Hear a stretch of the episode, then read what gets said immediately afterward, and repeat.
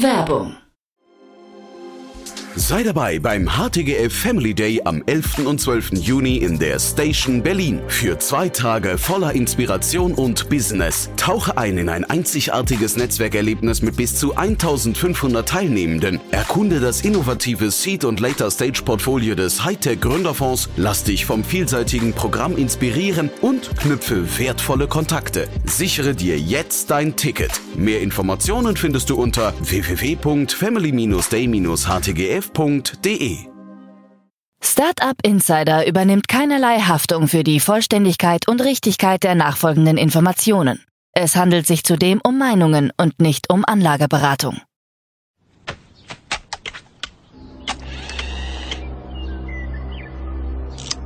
To infinity and beyond!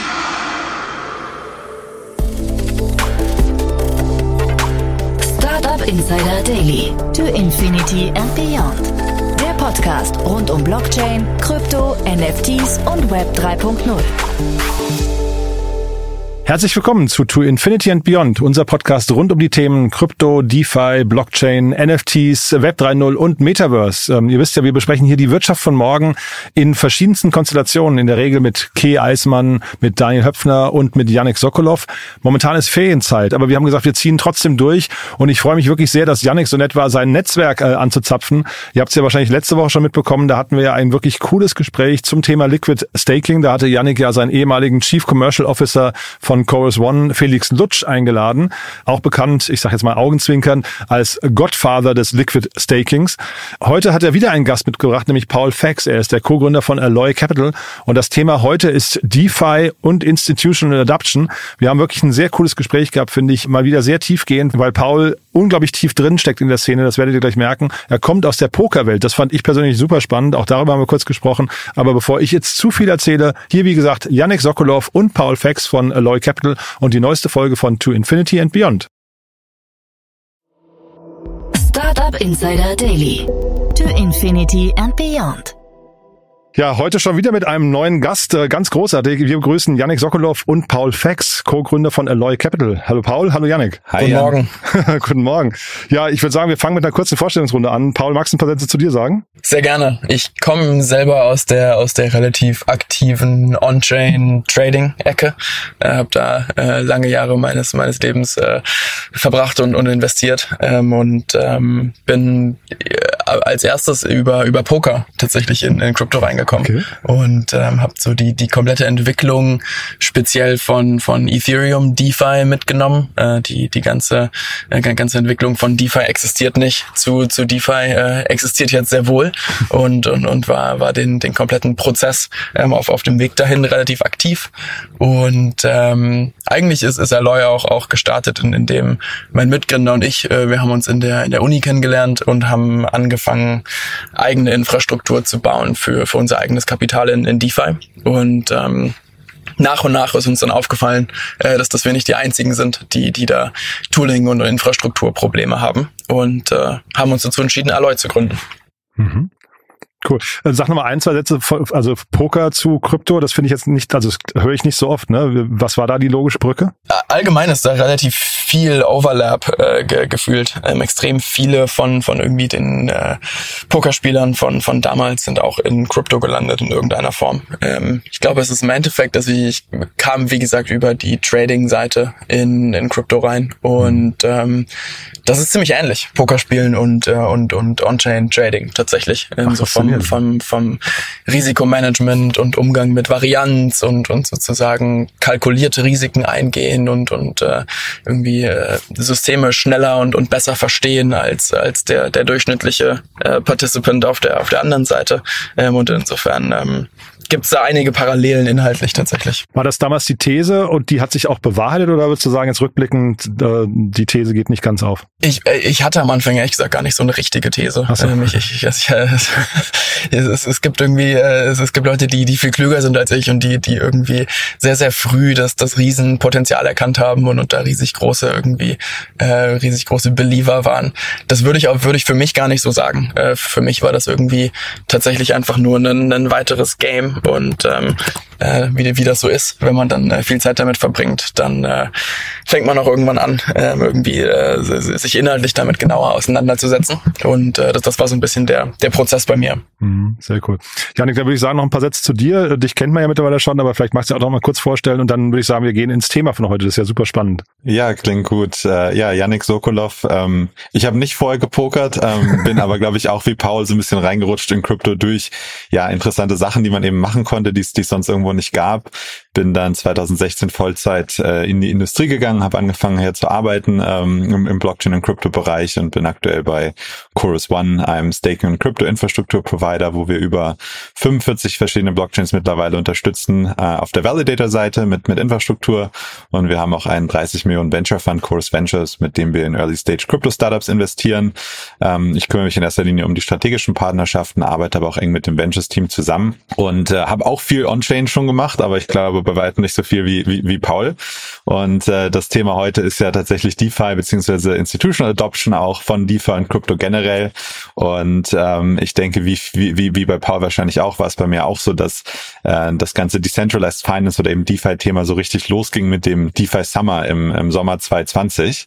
Ähm, das war, lag, glaube ich, auch zum einen an Covid. Viele Menschen waren natürlich zu Hause in, in der Zeit oder man konnte generell nicht so viel machen und es gab eben nicht so viel zu, zu tun. Man hat das ja auch auf der äh, Trading-Seite von Aktien gesehen, dass mit einmal da ja durch die, durch die Decke ging, wäre dann uns an, an GameStop und Co.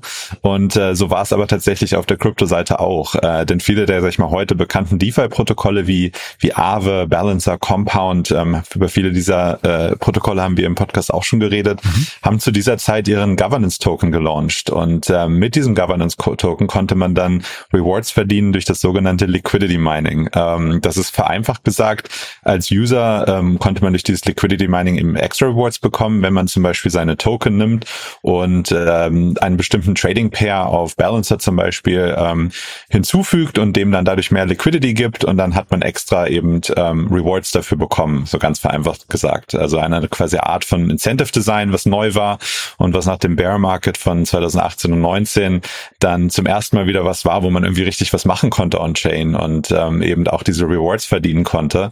Und das hat diese Tokenpreise von diesen DeFi-Protokollen natürlich auch wahnsinnig in die Höhe getrieben so dass bestimmte User, Paul war wahrscheinlich dabei, dann auch angefangen haben, eben immer bessere Strategien zu entwickeln. Das Ganze quasi wurde zu einem richtigen, richtigen Spiel und da ist wahrscheinlich auch die Parallele dann zum Poker eben gucken, okay, was ist das die, die, die neueste Strategie, die man hier fahren kann, kennt die schon jemand anderes. Eben diese, diese Games gegen, gegen andere Leute und andere Player im Markt. Und ähm, auch zwischen, sage ich mal, dann eben den dezentralisierten Protokollen oder mit Arbitrage dann zu den zentralisierten Kryptobörsen. Also das war, das war eine wilde Zeit. Und ähm, die Idee von, sag ich mal, passivem Einkommen war da auch immer so ein bisschen ein Thema. Und es ging da los. Eben, man gibt dem Protokoll mehr Liquidität, gibt es in den Tokens, dafür bekommt man eben diese extra Rewards, mit denen man quasi dann ja eine Art passives Einkommen hat. Äh, ganz so passiv war das dann doch natürlich damals nicht. Äh, es hat sich aber viel getan seitdem und es gibt natürlich auch immer mehr On-Chain, was man machen kann. Auch Staking und Liquid Staking, wo wir ja letzte Woche ausführlich drüber gesprochen haben, ähm, ermöglicht es relativ passiv eine Rendite zu erwirtschaften im Kryptobereich. Ähm, es gibt auch heutzutage natürlich deutlich mehr, was heißt heutzutage, das klingt, als ob das so, so lange her ist, äh, aber es gibt mittlerweile natürlich schon deutlich mehr Liquidität, so dass es eben seit Jahren auch immer die Frage dann gibt, wann kommen denn wohl größere Institutionen in, in Krypto rein, wann kommt das große Geld und und ähm, genau, dieser Prozess scheint jetzt so langsam in Gang zu sein. Und ähm, vielleicht als erste Frage an dich, Paul, weil du ja relativ aktiv warst damals. Was war denn so deine äh, Erfahrung im DeFi Summer und wie hat sich seitdem vielleicht High-Level, sage ich mal, das, das Ökosystem äh, weiterentwickelt auf der DeFi-Seite? Es hat sich auf jeden Fall ziemlich, äh, ziemlich, ziemlich äh, fundamental weiterentwickelt. Ich glaube, DeFi Summer war die die stressigste Zeit in meinem Leben. Äh, das das war so ein bisschen die die Zeit, wo man von seinem von seinem Laptop aufsteht und auf Toilette geht und und man kommt entweder signifikant ärmer oder signifikant reicher zurück. Ähm, und äh, äh die, die, die Angst, die damit einhergeht und, und der Stress äh, ist, ist tatsächlich auch, auch glaube ich, äh, langfristig nicht, nicht unbedingt die, der, die gesündeste Lebensweise. Ähm, also ich glaube, die, die wildeste Zeit im, im DeFi Summer war die, die Algo-Stable-Zeit, so diese, diese ganz frühen Algorithmic Stablecoins, äh, die, die da rausgekommen sind mit ESD und DSD und Basis und, und Myth und, und all diesen Geschichten, äh, die, die teilweise wirklich ähm, zu, zu absurden Premiums dann getradet haben zu, zu ihrem eigentlichen Backing und, und äh, die, die extrem profitabel zu, zu traden waren. Und das äh, im Endeffekt, dass das Lustige da war, es gab mehr oder weniger ein, ein Modell und eine Strategie, äh, die man einfach fünfmal anwenden konnte, äh, weil, weil immer mehr Leute auf die, die Idee gekommen sind, äh, einfach äh, das, das gleiche Modell zu, zu forken und, und mehr oder weniger das, das komplette Playbook einfach nochmal von, von Anfang laufen zu lassen. Mhm. Ähm, und äh, das, das, das war eine wirklich, wirklich spannende Zeit. DeFi sieht jetzt heute vollkommen anders aus, als es, als es damals ausgesehen hat. Ähm, speziell DeFi Summer war aber extrem kurzfristig spekulationsgetrieben und das ändert sich gerade massiv, ähm, insbesondere auf der Institutional Seite. Ähm, ich ich glaube, meine, meine These auf das Ganze ist, dass es zunehmend zwei separate DeFi-Ökosysteme gibt. Einmal das Institutional, KYC, AML, Gated, äh, sozusagen das, das erwachsene DeFi so ein bisschen. Ähm, und auf der anderen Seite wird es weiterhin auch das, das wilde äh, und, und freie DeFi geben. Es gibt super viele sehr, sehr spannende Dinge auf der, auf der Institutional-Seite äh, mit äh, Protokollen, die, die Treasuries und, und andere sogenannte Real-World Assets ähm, on-chain bringen und, und sozusagen damit äh, Trading und, und Investing ermöglichen, wie Ondo und Maple und Clearpool und TrueFi. In Deutschland gibt es Swarm, die, die sehr spannende Dinge in, in die Richtung machen. Aber es gibt eben weiterhin auch die Aves und Compounds und Yearns der Welt, ähm, die sozusagen vollkommen frei sind.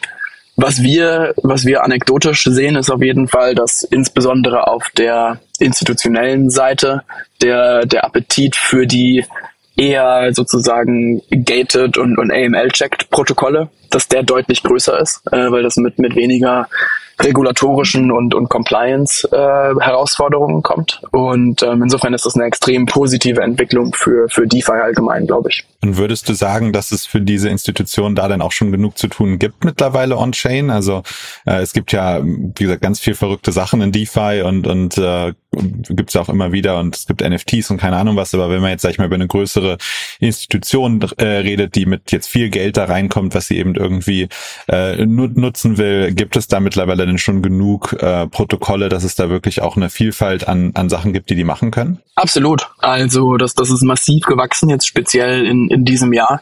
Ähm, mittlerweile sind 650 Millionen Dollar circa in, in Real-World Assets und, und in, in Treasuries on-chain, ähm, großgetrieben von, äh, von Franklin Templeton tatsächlich, äh, die, die ein, ein, ein tokenized äh, Treasuries äh, Produkt haben, was mittlerweile knapp 300 Millionen Dollar in sich gelockt hat. Und ähm, insofern, ja, die, die Vielfalt wächst da, da massiv und, und es gibt Minimum sieben oder acht wirklich große, gute, benutzbare Institutional Grade Protokolle und ähm, ich, ich glaube, dass das wird sich nur, dass das wird sich nur nur vermehren, äh, was es da an, an spannenden Dingen gibt. Ähm, extrem viele sehr sehr smarte Leute äh, arbeiten da an, an spannenden Dingen ähm, und insofern ich, ich glaube, das ist so der der spannendste Wachstumssektor gerade innerhalb von DeFi. Ja, spannend. Wir sehen das ja auch bei uns viel, dass ähm, diese größeren Funds eben auch reinkommen und eben ihr, ihr Kapital dann deployen. Ähm, äh, das Thema Institutions und vor allem eben auch Real-World Assets gibt's ja jetzt schon seit einer ganzen Weile und ähm, da wird auch immer viel drüber geredet und es ist auch gefühlt auf jeder Konferenz immer ein Thema. Äh, man hat aber die letzten Jahre aber gefühlt nicht so wirklich äh, Progress gesehen. Äh, du sagst es aber schon, dass es da viel äh, aktuell gibt, was da passiert. Ähm, würdest du sagen, dass sich dieses Thema Tokenized Real-World Assets ähm, weiter beschleunigt ähm, über die nächsten Monate und Jahre hinweg, ähm, weil man kann ja theoretisch ganz, ganz viel auf die, auf die Blockchain packen und, äh, und tokenisieren. Und es gibt ja auch in Deutschland spannende Projekte, die zum Beispiel GmbH-Anteile tokenisieren. Ähm, du hast eben Treasuries genannt. Ähm, aber ja, würde mich mal interessieren, wie du das Thema siehst in den nächsten Jahren, ob sich das eben weiter beschleunigt. Absolut, also gefühlt wird da seit vier oder fünf Jahren drüber gesprochen, als, als, als würde es übermorgen passieren. Und dieses Jahr ist so ein bisschen das erste Jahr, wo es, wo es tatsächlich passiert. Also ich hatte es gerade ja schon angesprochen, es sind mittlerweile äh, gut 650 Millionen Dollar in, in Real-World-Assets äh, auf, auf Blockchains schon. Und es gibt auch erste wirklich sehr, sehr spannende Projekte, äh, die, die sozusagen von nicht Crypto-Native Companies äh, anfangen, anfangen äh, Anleihen zu, zu tokenisen. Siemens zum Beispiel hat, äh, hat, hat dieses Jahr äh, 60 Millionen Euro auf, äh, auf Polygon äh, an, an Bonds geissued, was, was super spannend ist ähm, und was man in Deutschland auch nach dem elektronischen Wertpapiergesetz in, in compliant und, und reguliert abbilden kann.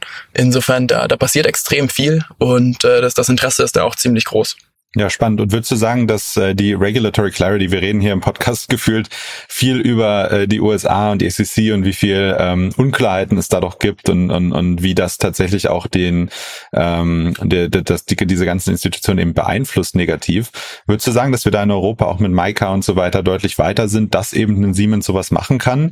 Und ähm, siehst du auch amerikanische Institutionen oder andere Institutionen potenziell nach Europa kommen oder auch sogar nach Deutschland, ähm, weil es hier eben vielleicht ein bisschen mehr ähm, Klarheit gibt, was die, was die Gesetze angeht? Auf jeden Fall. Also das ist eines, eines der, der Themen, wo die EU auf jeden Fall den, den USA fünf Schritte voraus ist. Also in der, in der Regulierung von, von Digital Assets. Custody ist extrem gut reguliert von der BaFin. Äh, es gibt Mika, wie du sagst, äh, was auf EU-Ebene gilt. Und ähm, dazu, dass das elektronische Wertpapiergesetz in, in Deutschland speziell ähm, erlaubt es eben, Wertpapiere auch auf, auf Blockchains äh, herauszubringen. Und äh, das ist natürlich gerade für, für professionelle, institutionelle Investoren extrem wichtig, die denen natürlich das, das regulatorische Klima und, und, und sozusagen die, die, die, die Regulierungslage ähm, extrem wichtig ist, auch aus, aus guten Gründen. Und äh, man, man sieht jetzt ja schon, wie, wie viel, wie viel auch von dem VC-Funding aus den, aus den USA nach Europa sich, sich, äh, sich verlegt und, ähm, und einfach da sozusagen sehr, sehr viel Aktivität speziell in Europa ist. Ich glaube, ich würde dazu sagen, dass in den USA der, der Trend auf jeden Fall in die richtige Richtung geht. Also ähm, mit, äh, mit den äh, BlackRock ETF-Filings und äh, äh, PayPal launcht einen, einen, einen Stablecoin auf Ethereum und insofern, ich glaube, es gibt da erste Anzeichen, dass das große Institutionen äh, sich, sich zunehmend wohl damit fühlen, auch mit Digital Assets zu, zu, zu interagieren in irgendeiner Form. Ähm, dennoch, die, die Klarheit in Europa ist gerade auf jeden Fall deutlich höher. Ja, spannend. Und wenn man sich jetzt anguckt, ich meine, ihr arbeitet ja auch viel mit solchen Institutionen zusammen, die, die mit ihrem Geld kommen und eben dann das in Krypto investieren wollen und, und On-Chain Dinge da tun wollen. Ähm, was für, was für Arten von Institutionen und, und äh, ja, Firmen seht ihr denn da so? Und ähm, was sind so deren Präferenzen? Wo fangen die an? Weil ich ähm, glaube, auch für mich jetzt, sag ich mal, schon länger in der Industrie, wir haben immer eben gehofft, ja, wann kommen die großen Institutionen, wann kommt das Geld? Und ja, jetzt, jetzt, jetzt kommt es langsam, aber ähm, für mich ist es immer noch schwer, mir vorzustellen, was für Firmen das sind ähm, und, und wie die eben anfangen, wie, wie setzen die ihr Kapital ein, was sind da so die, die, die, die, die, die Anfänge sozusagen. Ähm, ja, ich weiß nicht, ob ihr da, was, was ihr da so seht, aber das würde mich nochmal interessieren. Die Bandbreite ist ziemlich groß tatsächlich. Also ich glaube so, es kommt ein bisschen darauf an, was was zählt man wirklich als institutional. Aber das ist am, am unteren Ende ähm, sind das sind das äh, kleinere discretionary äh, Crypto Funds einfach, die die teilweise sehr sehr aktiv sind und und die äh, die die sehr aktiv in, in DeFi sind, weil es eben äh, relativ ineffizient nach wie vor ist und, und man da ziemlich gut äh, Returns erwirtschaften kann. Auf der anderen Seite sind es zunehmend auch die, die riesig großen Institutions, die sich, die sich das äh, im, im Detail anschauen und die, die Crypto teilweise in ihre, in ihre Portfolien einarbeiten wollen, ähm, die hier und da natürlich Infrastrukturprobleme haben und die sozusagen dann ähm, gerade auf der Compliance, Risikomanagement, ähm, wie, wie integriere ich das in meine existierenden Systeme, die teilweise da äh, noch, noch Probleme haben. Aber das ist im Endeffekt die, die Bandbreite. Und wenn man sich anschaut, BNY Mellon, die, die größte und, und älteste Bank und der größte Custodian der Welt, bietet jetzt äh, Crypto Custody an. Die Deutsche Bank ist im Prozess, Crypto Custody anzubieten. Äh, BlackRock äh, will, will einen, Spot-ETF für, für Bitcoin äh, herausbringen. Äh, es, es gibt Ethereum äh, Spot-ETFs zunehmend, äh, die, die beantragt werden.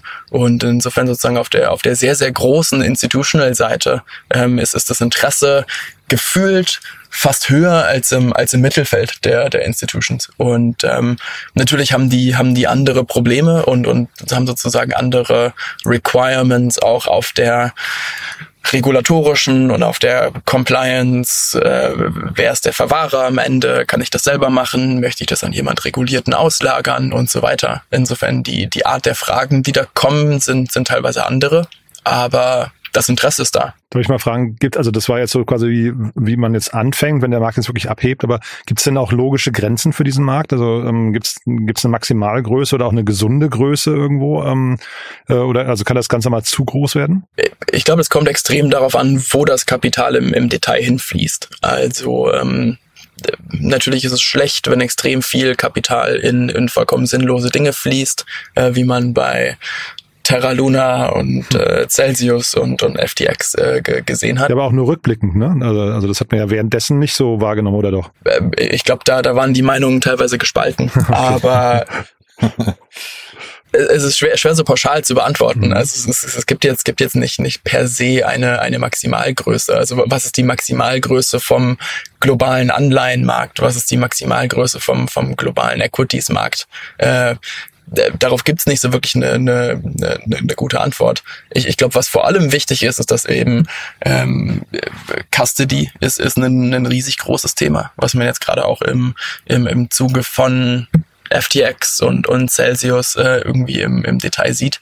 Das wäre in Deutschland so, so nicht möglich gewesen, eben weil die, die BaFin extrem, ähm, extrem scharf darin ist, äh, Crypto Custodians zu, äh, zu, zu regulieren, was mhm. aus meiner Sicht eine, eine sehr, sehr gute Idee ist. Ähm, insofern, ich glaube, es kommt extrem aufs Detail an, sozusagen. Sind das sinnvolle Dinge, in die Kapital fließt oder sind das sinnlose? Und idealerweise sollte die, die Cap für die sinnlosen Dinge null sein ähm, mhm. und äh, für, die, für die sinnvollen Dinge ist die Cap, glaube ich, äh, nicht existent. Hm. Naja, aber, aber so Anleihemärkte und sowas, das sind ja gewachsene Märkte, ne, über, über Jahrzehnte oder noch länger. Ähm, das heißt, da, das ging relativ langsam und gemächlich und da konnte man halt aus, aus den Fehlern auch lernen. Ne? Die Frage wäre jetzt eben, wenn das Thema zu schnell abhebt, ob das dann irgendwann auch ähm, Gefahr läuft, irgendwie wieder zu implodieren oder ob da auch zu viel Schabernack wieder getrieben werden kann. Ich glaube nicht. Also man, man darf nicht vergessen, Krypto ist nach wie vor wirklich klein. Also äh, Nvidia ist seit den Earnings gestern äh, 10% größer als, als der komplette Kryptomarkt. und ähm, insofern, ich glaube, man darf sich auch der, der Größe im Vergleich zu den globalen Anleihen und, und Equities-Märkten. Äh, ich glaube, man, man, man überschätzt da auch leicht, wie groß Krypto tatsächlich ist. Das ist nach wie vor ein kleiner Nischenmarkt, der super spannend ist und, und wo extrem viel Innovation geschieht dennoch aber jetzt im, im Vergleich zu sozusagen den, den, der, der wirklichen Big League ist, ist Crypto nach wie vor eine winzig kleine Assetklasse. Mhm. Auf jeden Fall. Und ich denke, was auch manchmal ähm, so ein bisschen zusammengemischt wird, ist, sag ich mal, eben Crypto als Asset Class. Und das ist ja auch das, wo wir heute so ein bisschen drüber reden und dann teilweise aber auch einfach Crypto beziehungsweise Blockchain so als, als Settlement Layer. Also wir hatten ja, glaube ich, vor ein paar Wochen auch mal drüber geredet, dass, ähm, ich weiß gar nicht mehr, welche Firma es war, dass eine größere Firma ähm, einfach getestet hat, eben eine Blockchain zu benutzen, um Settlements zu machen, eben cross, cross-border, weil das halt deutlich günstiger und einfacher ist und dafür eben diese Stablecoins benutzt, benutzt wurden. Ähm, und ich glaube, das ist auch häufig so eine Sache, die man sich nochmal separat angucken kann. Aber ich denke auch, ähm, was Paul gesagt hat, stimmt, es ist nach wie vor äh, extrem klein im Vergleich zu den großen traditionellen Märkten. Und ähm, auch wenn wir Step by Step ähm, vielleicht dahin gehen, dass Teile von diesem Markt einfach on-chain sind, solange ähnliche ähm, Regularien und, und Gesetze da drumherum gelten, ähm, gibt es da, glaube ich, auch kein, kein erhöhtes Risiko, dass es da irgendwie zu einer, zu einer Implosion kommt. Ähm, aber die Technologie an sich ist natürlich auch noch sehr jung und glaube ich brauche auch noch ein bisschen, bis wir an dem Punkt sind, dass ein, äh, keine Ahnung, ein Staat oder eine, eine, eine große Bank oder sowas wirklich sagt, oh ja, wir packen jetzt hier mal irgendwie ein paar Trillionen an, an, an, an, an, an Dollar drauf, weil äh, wir vertrauen der Technologie und wir vertrauen den ganzen Systemen, die, die da, die da sind. Ähm, aber auch das heutige System bei Banken und so ist ja auch nicht, äh, ist ja auch nicht fehlerfrei. Also da geht ja auch immer wieder was schief. Es gibt ja doch viel Geldwäsche auch und so. Und ich denke schon, dass in vielen Bereichen da Krypto langfristig gesehen der, der, der sag ich mal, die bessere Technologie ist, ähm, diese ganzen Assets dann auch eben ähm, sinnvoll einsetzen zu können und sinnvoll zu, zu verwalten.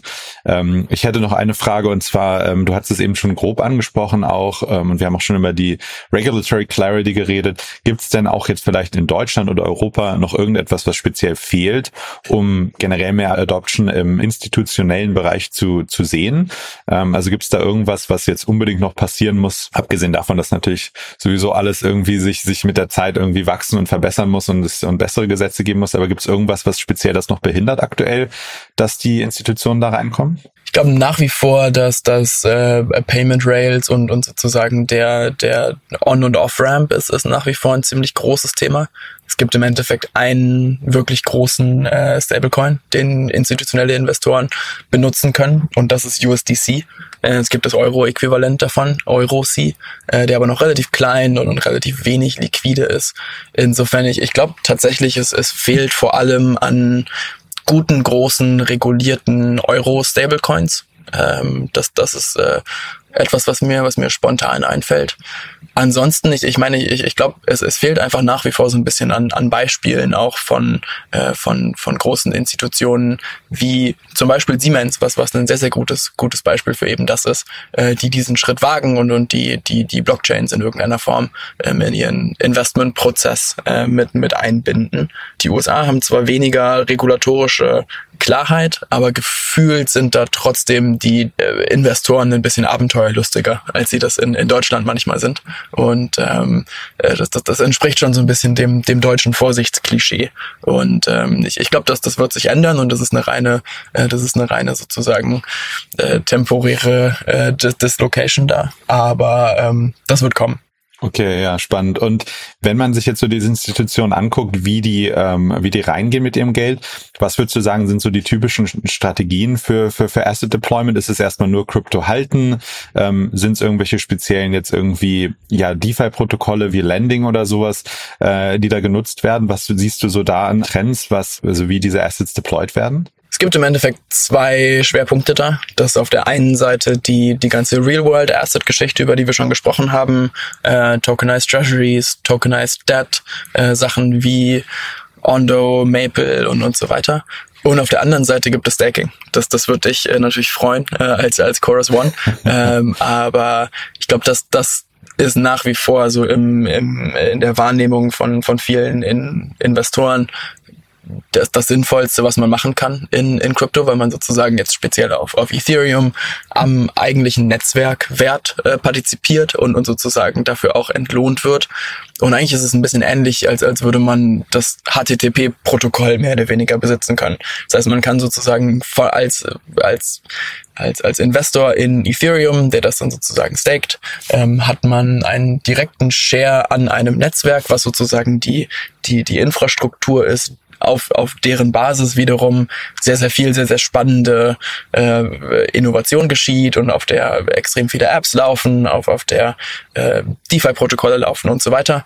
Ähm, und man kann eben sozusagen direkt partizipieren daran, wie stark dieses Netzwerk genutzt wird, ähm, wenn man, wenn man sein Ethereum staked.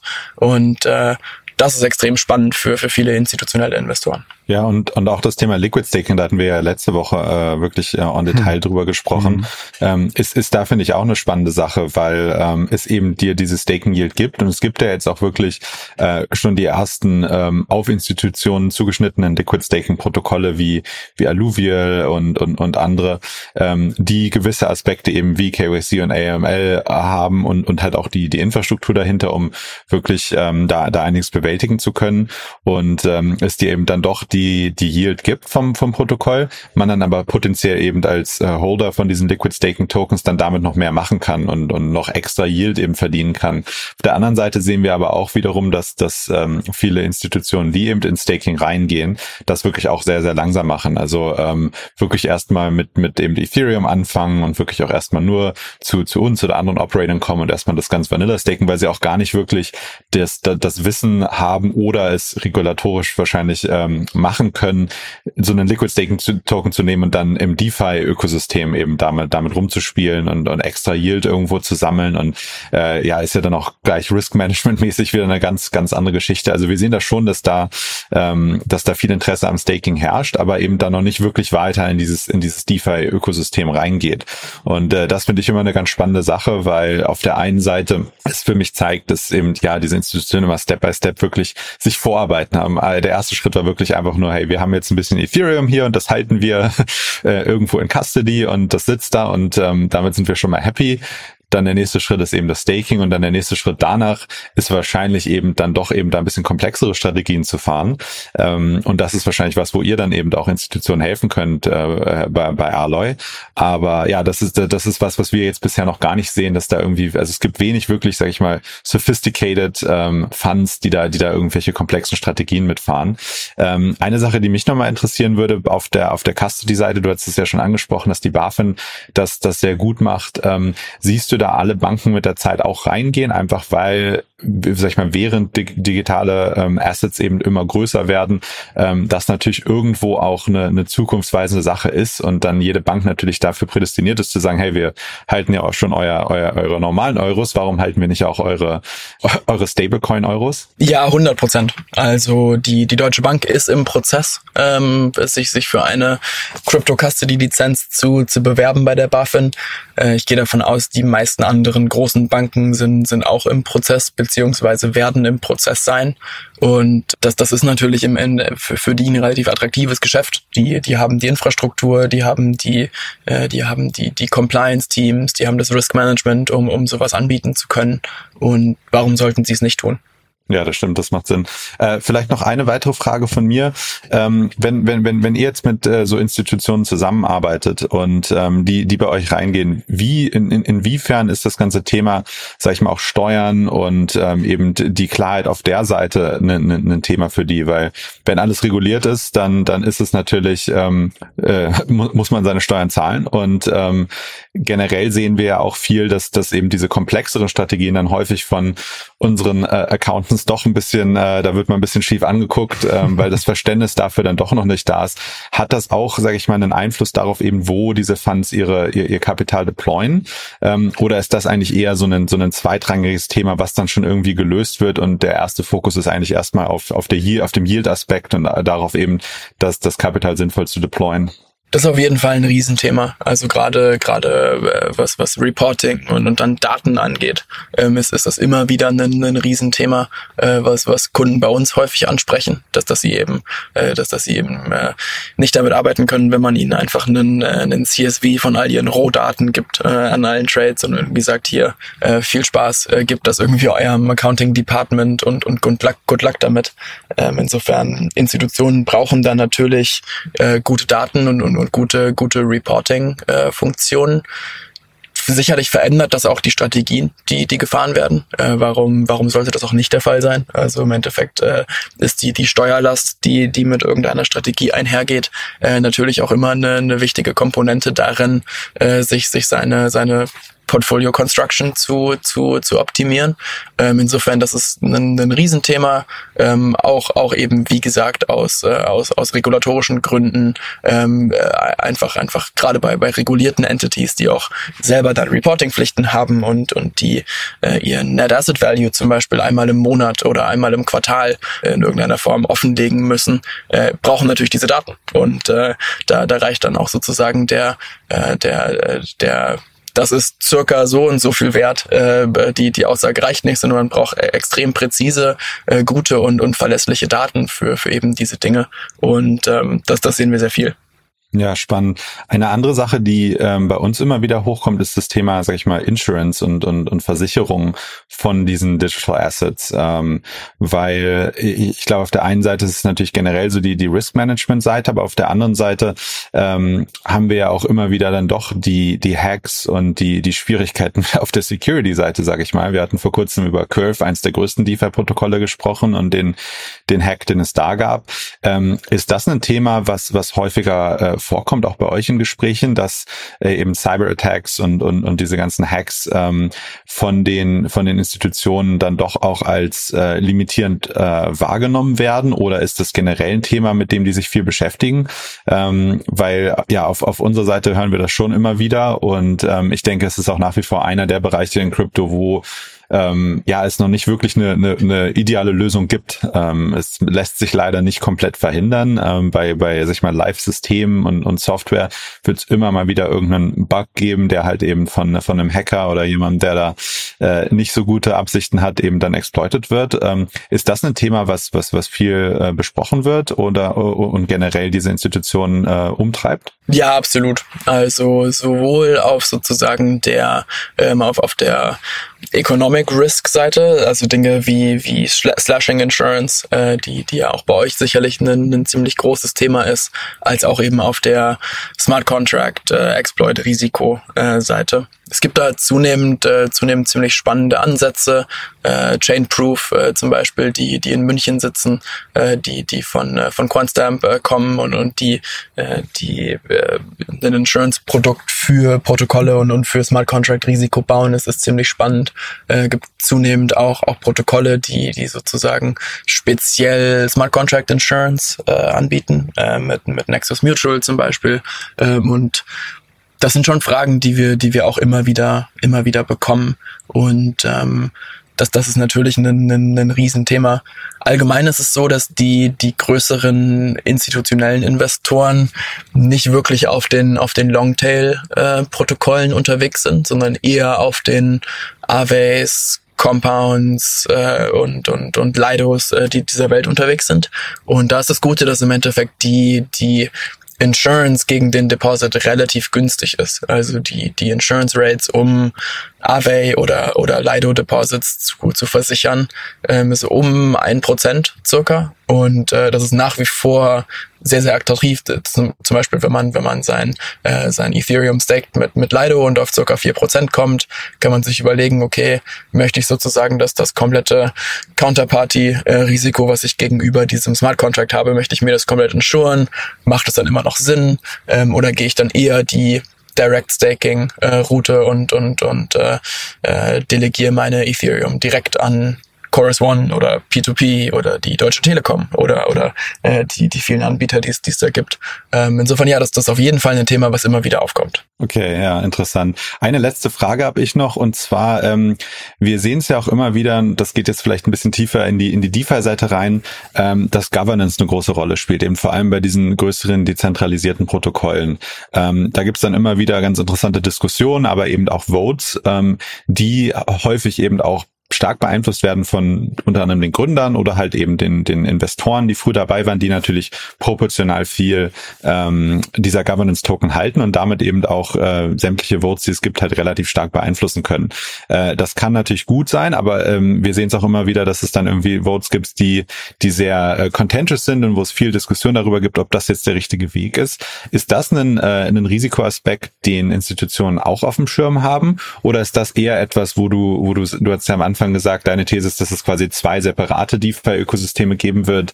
Äh, ist das etwa äh, eher etwas, was man eben auf der Permissionless-Seite hat und einer der Gründe, warum Institutionen dann auch eher auf der, sag ich mal, Permission KYC-Seite sind, weil man eben diese dezentrale Governance nicht dabei hat? Das ist auf jeden Fall ein größeres Thema in der in der komplett äh, in der komplett permissionless äh, Welt äh, weniger der Fall bei sozusagen den, den äh, zentralisierten und, und sozusagen eher, äh, eher gated und, und walled garden äh, DeFi-Protokollen.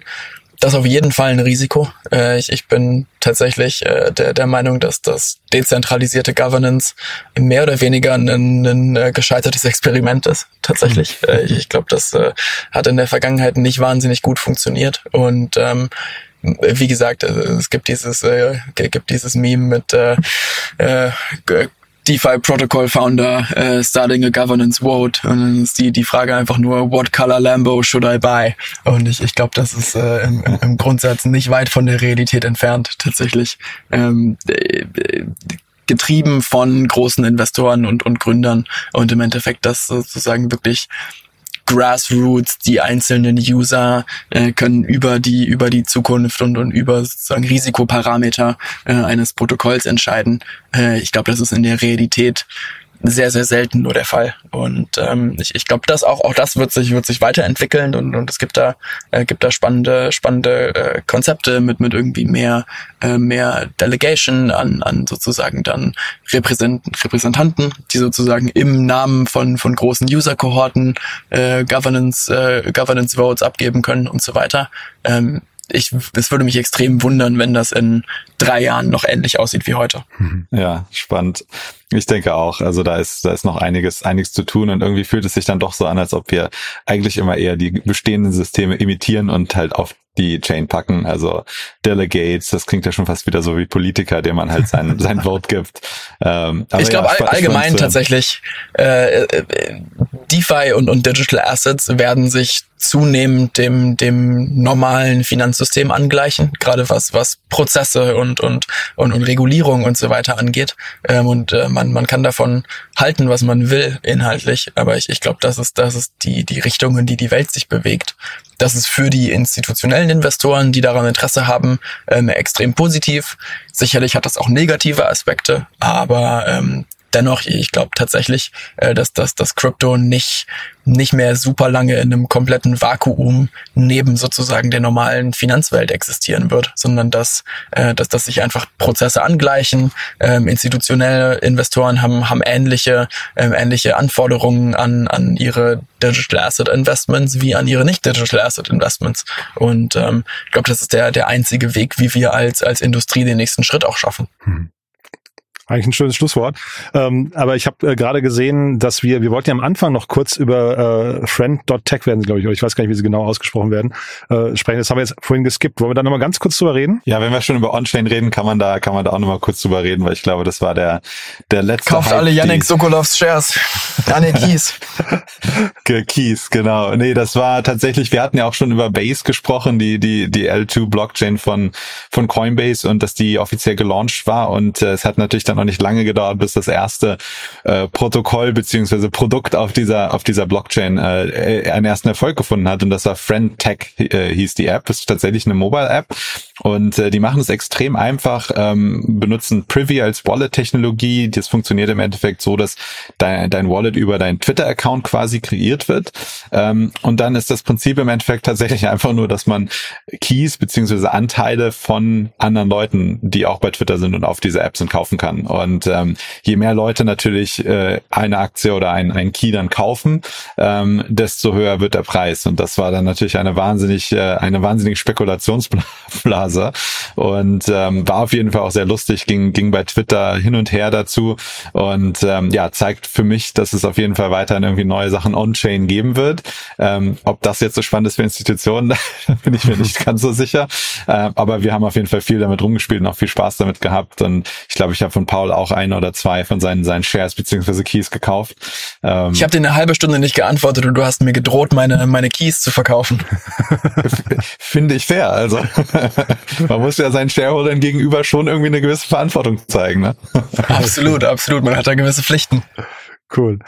Ähm, dann, ja, ich sag danke an dieser Stelle. Es war wirklich ein sehr, sehr cooles Gespräch. Äh, Paul, vielleicht nochmal kurz zu dir. Wer darf sich denn bei dir melden? Äh, grundsätzlich sowieso jeder, aber ähm, auf, auf Kundenseite, äh, wenn, wenn du in irgendeinem, äh, in irgendeiner Form institutioneller Investor bist, äh, ob das äh, Family Office, Fund, Asset Manager, äh, wie auch immer ist und, und Digital Assets für dich grundsätzlich ein spannendes Thema sind, äh, dann, dann lass uns gerne sprechen. Mhm.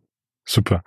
Dann sage ich vielen, vielen Dank euch beiden. Ähm, hat wirklich großen Spaß gemacht, war sehr informativ. Ähm, tolles Wochenende wünsche ich euch und bis zum nächsten Mal. Danke dir auch. Schönes Wochenende. Ciao. Startup Insider Daily to Infinity and Beyond. Der Expertendialog mit Daniel Höpfner und Kerstin Eismann rund ums Thema Krypto, Blockchain und Web 3.0. Ja, das waren Paul Fex von Alloyd Capital und Yannick Sokolov.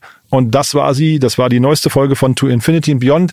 Super, ne? Hat großen Spaß gemacht. Ich weiß gar nicht, ob ich mir jetzt wünschen soll, dass die Ferienzeit noch länger geht oder ob ich mich freuen soll, wenn Kerstin und Daniel wieder zurück sind demnächst hier. Also beides natürlich cool, aber ich fand es auf jeden Fall eine super coole Folge heute. Hat mir großen Spaß gemacht. Ich habe wieder viel gelernt. Ich hoffe, ihr auch. Wenn dem so sein sollte, gerne weiterempfehlen, was ihr hier gehört habt. Wir freuen uns immer über Menschen, die diesen Podcast entdecken, die ihn noch nicht kennen und dann vielleicht mal reinhören und dann gerne auch dabei bleiben. Ihr wisst ja, wir versuchen hier wirklich Wissen zu vermitteln, äh, über News zu reden reden, aber auch wirklich dafür zu sorgen, dass man die Themen versteht. Ich finde, das ist heute super gelungen. Ähm, ansonsten der kurze Hinweis auf unseren Newsletter zum Thema Krypto. Habt ihr wahrscheinlich an der einen oder anderen Stelle schon mal gehört.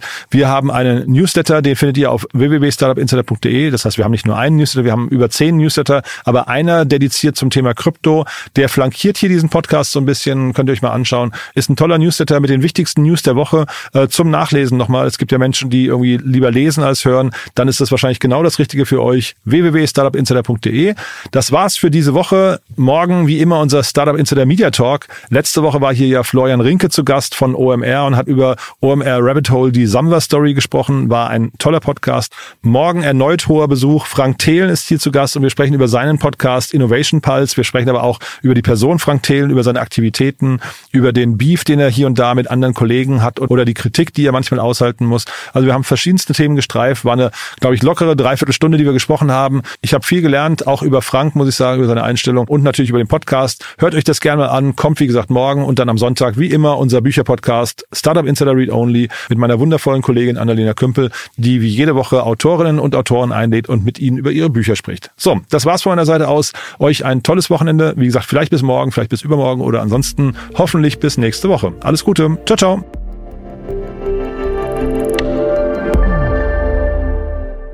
Diese Sendung wurde präsentiert von Fincredible. Onboarding made easy mit Open Banking. Mehr Infos unter www.fincredible.io.